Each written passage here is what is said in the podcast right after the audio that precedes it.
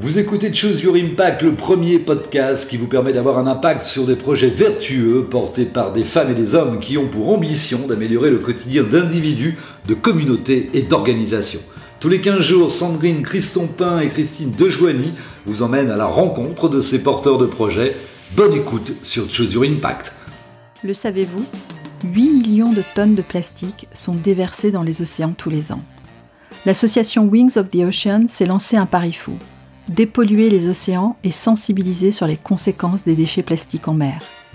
Pour réaliser ces missions, les membres de l'association œuvrent sur les plages, mais également sur le Kraken, un navire trois mâts qui longe les côtes. Nous avons réussi à joindre un de ses responsables qui se trouvait à son bord. Malheureusement, la qualité audio n'est pas au rendez-vous. Nous vous présentons nos plus sincères regrets. Aujourd'hui, nous recevons Victor Jangy, responsable communication de Wing of the Ocean, association qui s'inscrit dans le domaine de la défense de la cause environnementale. Bonjour Victor. Bonjour.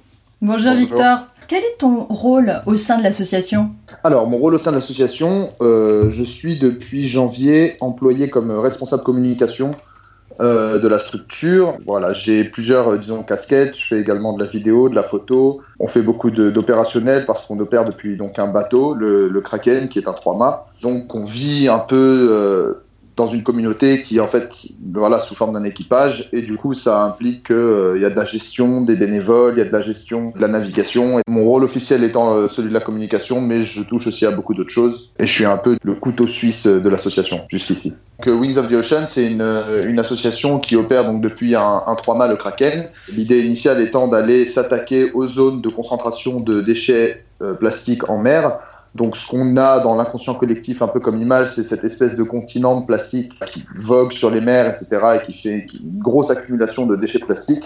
Donc, on avait au début pour mission d'aller s'attaquer à ce genre de, de problème au moyen d'un chalut de surface tiré par le bateau. Qui, un chalut de surface, c'est une espèce de gros filet qui flotte sur la mer et qui ramasse les déchets plastiques. On s'est rendu compte qu'en termes de faisabilité, euh, c'était très compliqué parce que c'est des zones de plastique. C'est pas une zone de plastique qui est euh, constante et mouvante, c'est des, agrégations de déchets qui se font et qui se défont, et du coup c'est extrêmement difficile de localiser ces endroits. Donc on se concentre beaucoup maintenant sur de la dépollution près des côtes. Donc on a un équipage bénévole qui est à bord du Kraken, qui sont euh, formés à la dépollution, formés euh, aux opérations de sensibilisation, et donc on va grosso modo d'escale en escale ramasser du plastique sur les plages, en mer près des côtes, pour un nettoyer les zones euh, qu'on rencontre, et deux, sensibiliser les populations locales au problème du plastique. Donc on se sert un peu du bateau, euh, donc du Kraken comme vitrine, euh, pour en fait inviter les gens à, questionner un peu leur mode de consommation et le problème de la pollution plastique, qui est un problème qui nous concerne tous. je veux dire, il n'y a pas de débat là-dessus, personne n'est pour le plastique dans les océans. Donc voilà, on essaye, un, de, de, résoudre ce problème très concrètement en ramassant du plastique, et deux, de sensibiliser les gens à cette question pour euh, peut-être un peu voilà, aider à questionner nos, modes de vie et nos modes de consommation.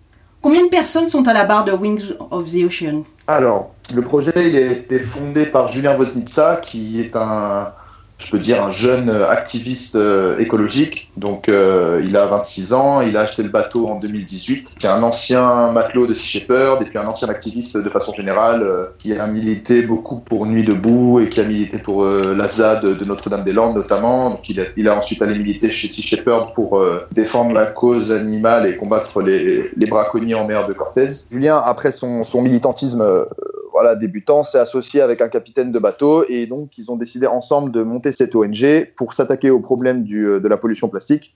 Voilà, disons qu'il y avait énormément d'associations de défense, par exemple de la cause animale, etc. Et le problème du plastique en mer était encore quelque chose d'assez peu exploré, d'assez peu évoqué. Donc ils ont décidé d'en faire un peu le, le fer de lance. Donc ils ont acheté ce bateau et ils ont initié ce projet en s'appuyant au début essentiellement, voire exclusivement, sur des bénévoles, donc qui ont rejoint le projet des marins, des matelots, mais, aussi simplement des gens, euh, voilà, des, militants écologistes qui ont rejoint le projet et donc ils ont entamé une navigation qui est partie d'Allemagne, qui ont traversé toutes les mers euh, un peu nordiques, qui sont descendus le long de la côte atlantique de la France. Et sur le chemin, ils ont fait donc voilà des escales. Ils ont commencé à effectuer des dépollutions de plage, des tests pour voir un peu en termes de faisabilité ce qu'il était possible de faire pour le problème du plastique.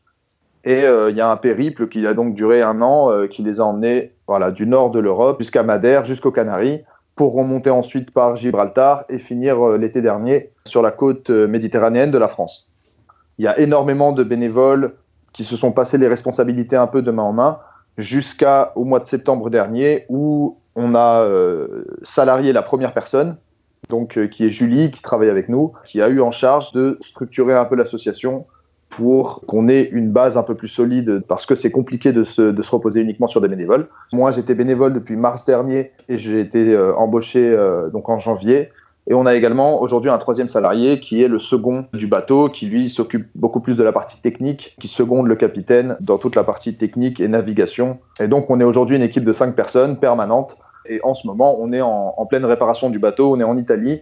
Et on a profité du coup de ce temps-là pour aller faire un, un gros refit, donc un, un, gros travail de fond sur euh, le bateau lui-même pour pouvoir repartir sereinement, euh, on espère, euh, à l'automne. Et toi, Victor, qu'est-ce qui t'a donné envie de rejoindre l'association? Qu'est-ce, que, qu'est-ce qui te fait vibrer dans ce, dans ce projet?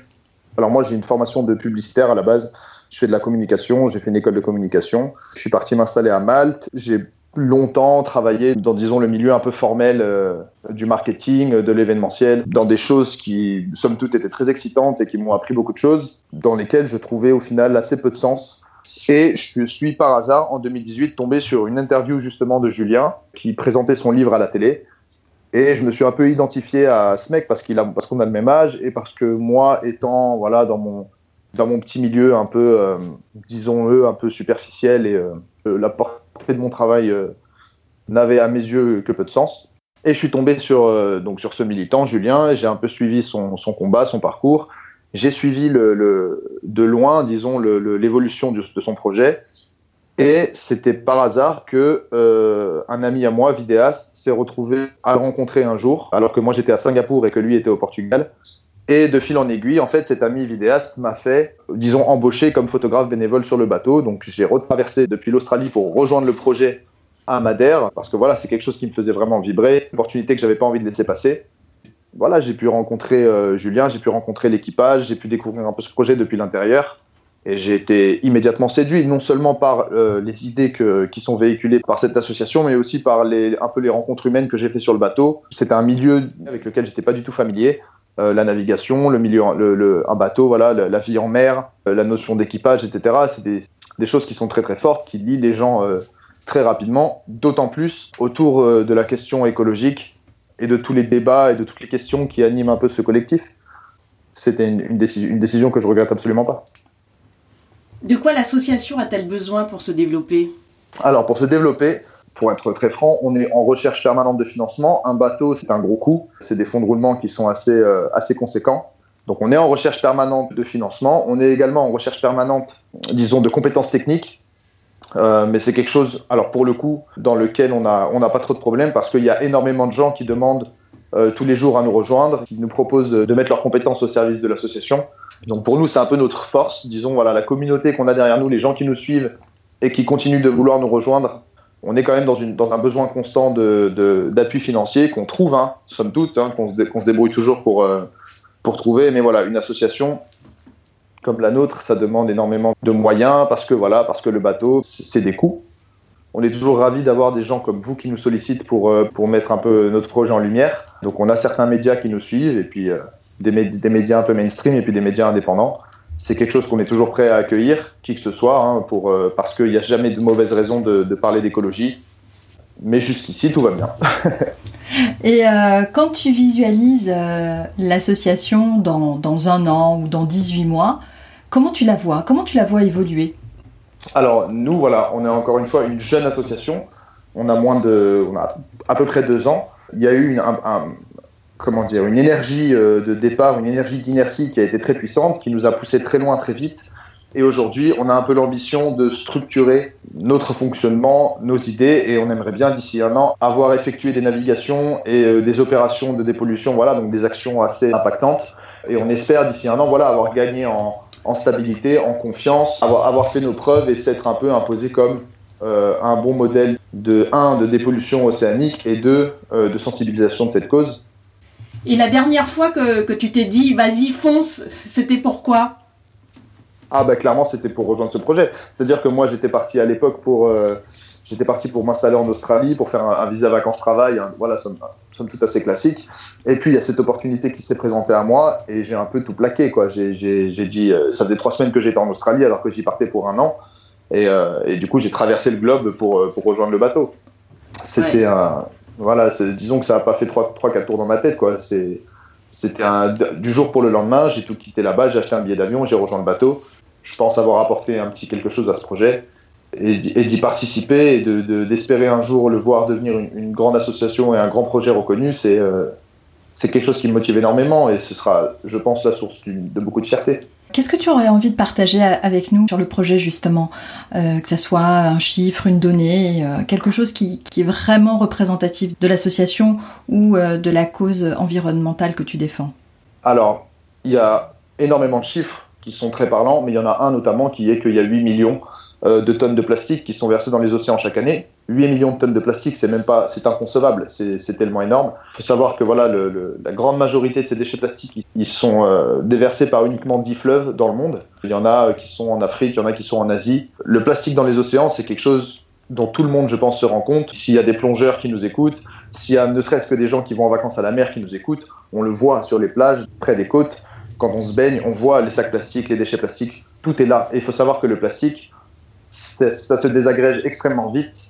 Euh, donc on parle de problème de microplastique, c'est-à-dire qu'une bouteille de Coca qu'on va jeter euh, à la poubelle ou dans les égouts a d'énormes chances de se retrouver un jour dans la mer, de se désagréger assez rapidement, de finir en microparticules de plastique, et ça va jusqu'à faire que le plastique en fait rejoint le cycle de l'eau et se retrouve dans absolument tout notre environnement. C'est-à-dire que de la mer, le plastique se désagrège, s'évapore, pleut et se retrouve en fait à être diffusé partout. Le plastique, c'est du pétrole. C'est un matériau qui accumule en fait tous les métaux lourds, donc qui agrège le mercure, le lithium et tous ces métaux euh, donc lourds et euh, dangereux pour la vie. Le problème du plastique, ça cristallise un peu tous les problèmes de notre société. C'est-à-dire que voilà, on extrait du pétrole, on le raffine, on en fait du plastique à usage unique et on le jette dans la nature derrière ça, il y a notre mode de consommation, notre mode de production, notre modèle sociétal. Et en fait, en s'attaquant à la cause du plastique, on s'attaque un peu à toutes les choses qui vont pas dans notre société, je pense. Et c'est pour ça que je trouve que c'est un combat intéressant. À part dans Wings of the Ocean, dans quel projet tu as envie d'avoir de l'impact ou plus d'impact? Il y a un moment de projet, il y a par exemple Plastic Odyssey qui sont à Marseille, qui développent des techniques de pyrolyse et de transformation du plastique. On a, il y a des dizaines, des centaines d'associations en France. Il y a euh, Surfrider qui sont là depuis extrêmement longtemps, qui défendent ces causes-là depuis bien plus longtemps que nous. Il y a euh, évidemment toutes les, grandes ONG, Greenpeace, Shepherd, etc., qui, d'une façon ou d'une autre, voilà, participent au même combat que nous. Il y a euh, des projets comme WeOcean, des projets comme Skravik, voilà, des projets qui s'engagent dans la défense des environnements marins. Et disons que c'est un combat dans lequel il n'y a pas vraiment de concurrence. L'objectif, il est commun, l'ennemi, il est commun, et on, essaie un peu tous d'aller dans le même sens. On essaie de s'associer avec des gens qui, qui, ont les mêmes idées que nous, pour qu'ensemble, voilà, on arrive à renforcer un peu et puis à, se faire entendre un peu plus fort. Victor, on arrive au terme de, notre entretien. Est-ce qu'il y a une dernière chose que tu aurais envie d'ajouter? Bah écoutez, en tout cas, je voudrais voilà, vous remercier c'est toujours important pour nous euh, de voir qu'il y a des gens qui nous donnent la parole et qui, mettent en lumière nos projets.